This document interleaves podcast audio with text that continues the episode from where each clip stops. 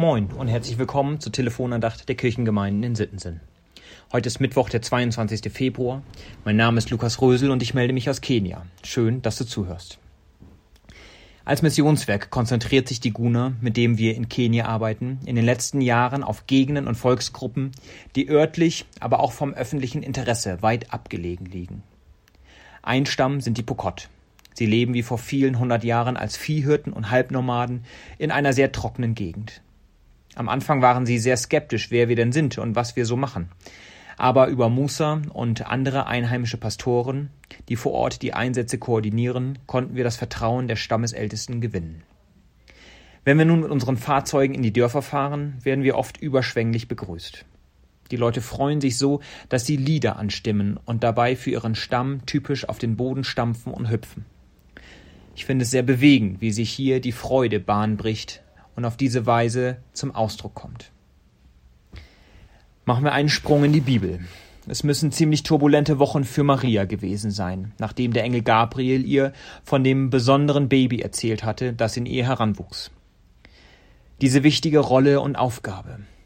Die Auseinandersetzung mit Josef, der erstmal nicht verstehen konnte, was mit Maria passiert war die Sorge vor der öffentlichen Stigmatisierung, aber vielleicht vor allem die Selbstzweifel, ob sie wirklich die richtige war. Doch als Elisabeth, von der Maria weiß, dass sie ebenfalls auf wunderbare Weise schwanger geworden war, sie fröhlich zu Hause begrüßt, fallen alle ihre Sorgen von Marias Schultern und die Dankbarkeit bricht aus ihr heraus. Sie singt ein berühmtes Dankeslied das wir wegen des ersten Satzes auf Lateinisch Magnificat nennen. Es ist unser Lehrvers für heute aus Lukas 1. Maria sprach, Meine Seele erhebt den Herrn, und mein Geist freuet sich Gottes meines Heilandes. Sicherlich spricht Maria dieses Gebet nicht einfach so. Es sind nicht bloße Worte wie ein gelerntes, höfliches Dankeschön. Sie singt es aus ganzem Herzen. Ihre ganze Seele erhebt den Herrn.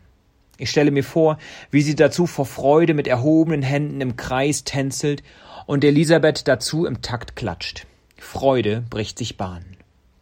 Und den Grund ihrer Freude liefert sie gleich im nächsten Satz mit. Denn er hat die Niedrigkeit seiner Magd angesehen. Es ist Marias große Erkenntnis, dass unser Gott ein Gott ist, der uns sieht, der uns in unserer Unvollkommenheit, in unserer Schwachheit, in unserer Nichtigkeit, Niedrigkeit sieht, der uns trotzdem liebt und uns Großes zutraut. Diese Erkenntnis ist kein Einzelfall. Auch der Prophet Jeremia erlebt Gott so und ruft uns in unserem Losungsvers in Kapitel 20, Vers 13 auf, Singet dem Herrn, rühmet den Herrn, der des armen Leben aus den Händen der Boshaften errettet.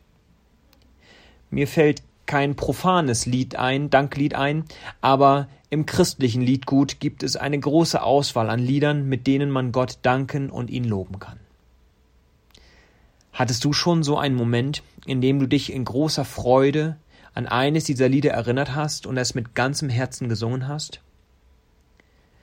Vielleicht hast du nicht gesungen, aber du bist zumindest innerlich auf die Knie gegangen und hast deine Freude über Gott übersprudeln lassen. Immer wieder sagen mir Leute, ich erlebe Gott nicht so. Ich glaube, sie warten einfach auf diese großen Momente, in denen zum Beispiel ihnen ein Engel erscheint. Aber ähm, ist die Tatsache, dass der Schöpfer des Universums uns und unsere noch so kleinen Sorgen sieht und uns durchtragen will. Die Tatsache, dass der Sohn Gottes aus Liebe zu uns unsere Schuld am Kreuz bezahlt hat, nicht Grund genug, in Jubel auszubrechen? Beim Fußball jubeln wir über viel unwichtigere Dinge. Ich glaube, das Problem ist auch, dass wir uns viel zu wenig Zeit nehmen, unser Verhältnis zu Gott zu überdenken und ihn danach als logische Konsequenz zu loben. Nicht, weil unser Herz voller Freude jubelt, sondern weil Gott es einfach verdient, bejubelt zu werden. Einige sagen, das ist nicht so mein Ding. Ich zitiere Hans-Peter Reuer mit eigenen Worten Wenn du keine Lust hast, Gott zu feiern, warum willst du dann in den Himmel? Denn da werden wir nichts anderes tun. Unser Loben und Preisen hier auf der Erde sollte eine Vorbereitung sein für die Zeit im Himmel. Natürlich fällt uns Jammern und Bitten viel leichter als sich freuen. Aber ich bin heute ermutigt, mich weniger von meinen negativen Gedanken bestimmen zu lassen, als von der Tatsache, dass Gott mich in meiner Niedrigkeit sieht und die Armen aus den Händen der Boshaften errettet. Bei Veranstaltungen singen wir hier in Kenia oft ein Medley aus Lobpreisliedern in verschiedenen Stammessprachen, mit dem wiederkehrenden Einschub Praise Him the African Way, lobe ihn auf afrikanische Weise. Ich möchte mir Jeremias Aufforderung zu Herzen nehmen und mir konkreter Zeit nehmen, Gott zu loben, auf meine Weise. Mungu Akubariki. Gott segne dich.